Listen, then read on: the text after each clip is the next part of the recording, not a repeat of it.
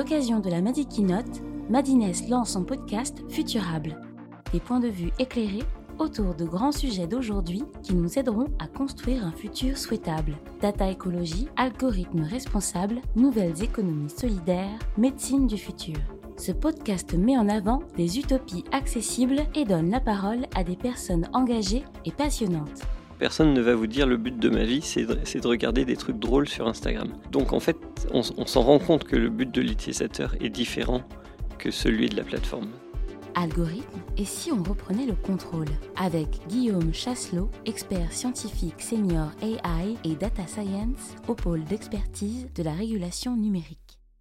J'ai une thèse en intelligence artificielle. J'ai travaillé pour euh, Google euh, sur un projet YouTube.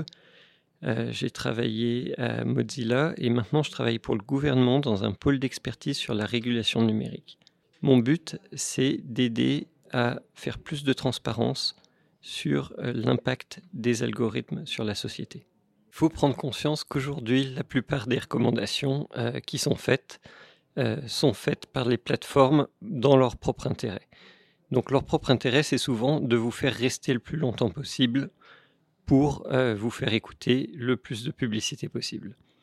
Et donc euh, la conséquence de ça, c'est que ces recommandations deviennent addictives, qu'elles enferment dans des bulles de filtre. Donc on le voit sur YouTube, sur TikTok, sur Instagram. C'est à peu près la même chose qui se passe. Donc il faut prendre conscience de ce problème pour être sûr qu'on ne se fait pas happer dans une bulle de filtre, qu'on ne devient pas addict ou surtout que ses enfants ne deviennent pas addicts euh, aux réseaux sociaux.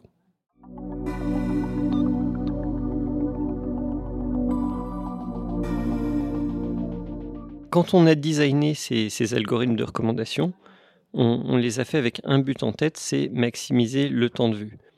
Et on a jeté à la poubelle en fait tout ce qui a fait la civilisation moderne, c'est-à-dire en particulier euh, la méthode scientifique. Donc c'est pour ça qu'on voit tellement de, fausses nouvelles sur les réseaux sociaux, c'est parce que les algorithmes n'optimisent pas du tout pour la méthode scientifique. Ils ont fait comme si ça n'existait pas. La deuxième chose qui a été jetée à la poubelle, c'est euh, la dialectique. Donc le fait de dire, ben, on va écouter euh, des opinions des, deux côtés, on va faire converger la pensée pour aller de l'avant. Ça, ça a été complètement négligé par les créateurs des plateformes parce que ça, n'augmente pas le temps de vue, ça n'augmente pas les revenus publicitaires. Et donc on se retrouve avec une polarisation euh, de la société. Donc si on, reprend ces, choses de base, la dialectique et la méthode scientifique, et qu'on arrivait à les intégrer aux réseaux sociaux, là on pourrait avoir un futur euh, beaucoup plus souhaitable euh, qui tiennent à la fois ben, des avancées techniques modernes et aussi de, des avancées euh, du passé.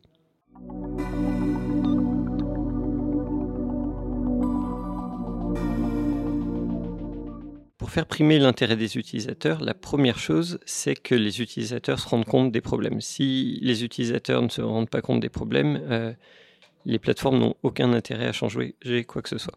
Donc, une fois que les utilisateurs demanderont quelque chose, euh, les plateformes seront bien obligées euh, d'y céder. Mais ça va prendre beaucoup de temps parce que ça va prendre beaucoup de, public awareness euh, pour sensibiliser les gens à, ces problèmes. C'est un peu comme avec les autres problèmes d'addiction, par exemple le tabac.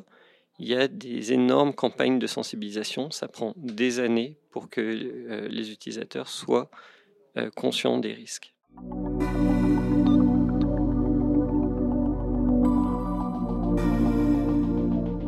Dans un monde idéal, euh, les algorithmes filtreraient toujours le contenu euh, parmi des, quantités de contenu phénoménales, mais ils filtreraient le contenu pour les utilisateurs et pas euh, pour les plateformes.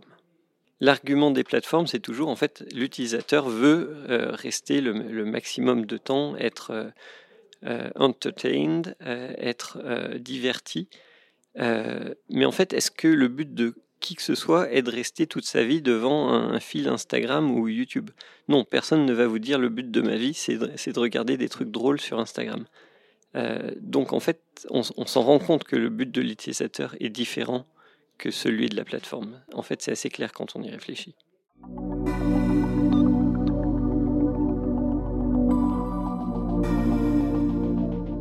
Pour intégrer la, notion d'éthique dans la conception d'un algorithme, il faut euh, s'intéresser surtout à, sa fonction de coût, c'est-à-dire qu'est-ce que l'algorithme optimise.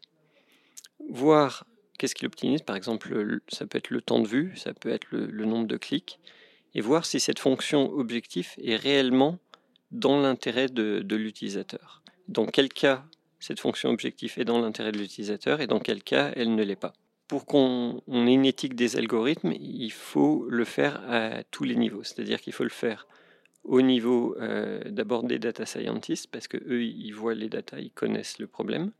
Ben, au niveau des managers, parce que euh, si la direction de l'entreprise euh, ne souhaite pas une vraie éthique ou de l'éthique washing, ça, va être compliqué.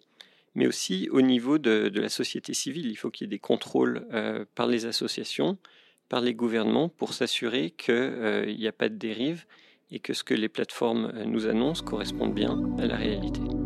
Retrouvez dès à présent tous les épisodes de Futurable sur nos plateformes de diffusion. À bientôt.